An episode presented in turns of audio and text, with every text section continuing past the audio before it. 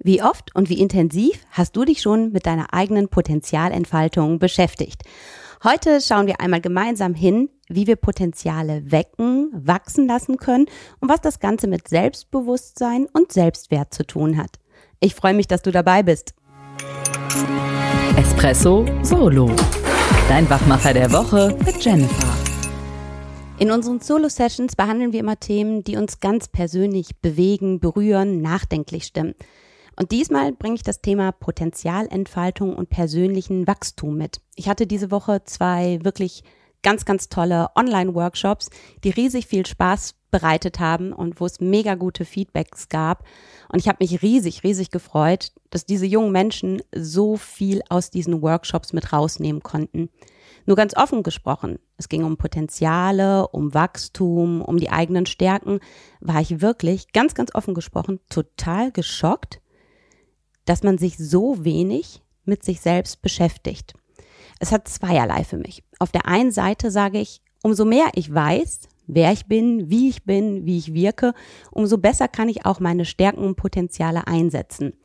Auf der anderen Seite sage ich, ist es fast fahrlässig, oder nicht nur fast, ist es fahrlässig, wenn sich Unternehmen nicht darum kümmern, welche Potenziale bringen meine Mitarbeiter mit.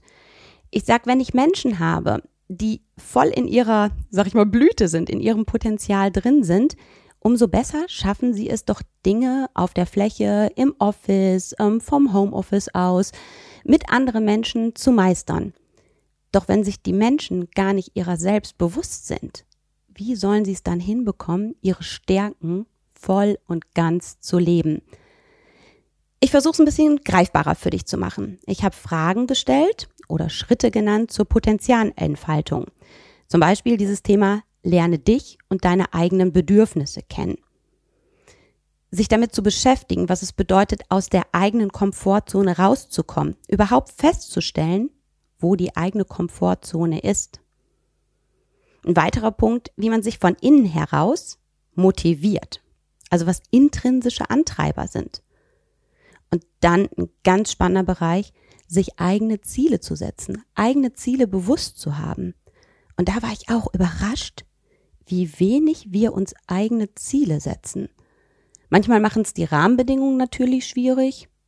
Manchmal sind es vielleicht in Anführungszeichen einfache, naheliegende Dinge, wie wenn ich eine Ausbildung mache oder eine Weiterbildung mache, einen erfolgreichen Abschluss zu schaffen. Aber ich sage, es gibt doch so viel mehr kleine Zieletappen, ja, und sich dessen ganz, ganz bewusst zu werden. Und für mich einer der wichtigsten Punkte im Rahmen von Potenzialentfaltung ist den eigenen Selbstwert klar zu haben.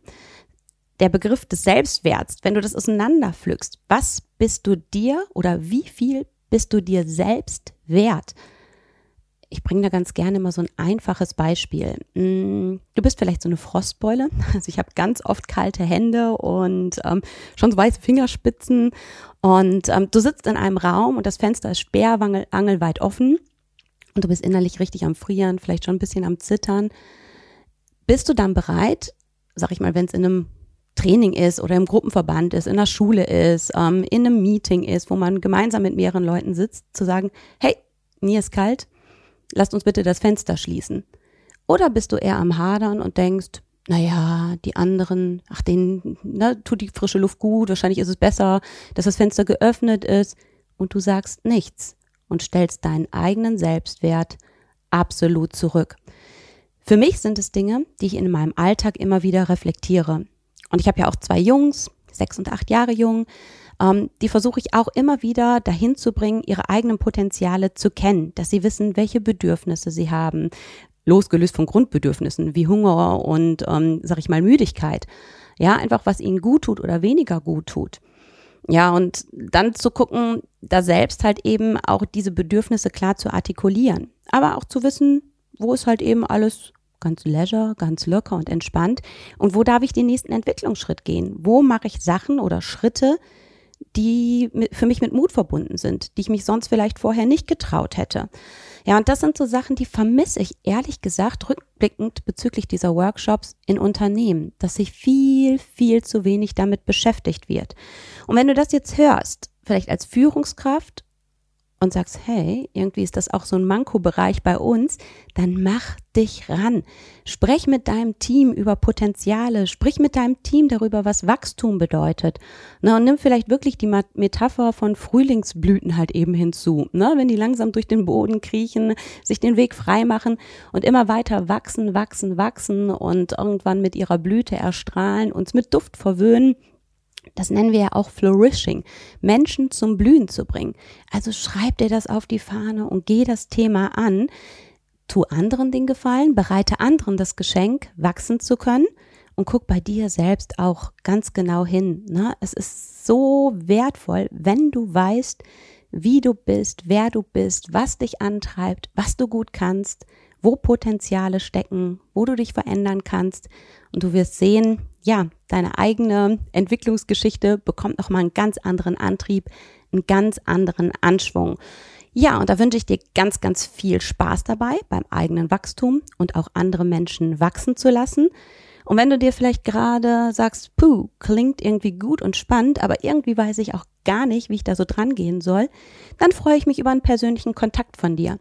Schreib eine E-Mail an hallo at begeisterungsland.de und deine Mail landet in meinem virtuellen Postfach und ich melde mich bei dir und wir tauschen uns gemeinsam aus, wo vielleicht Stolpersteine sind, wo Hürden sind oder wo der nächste Wachstumsschritt steht. Ich freue mich auf deinen Kontakt, genieße jetzt einen doppelten Espresso und wünsche dir einen tollen, tollen Tag.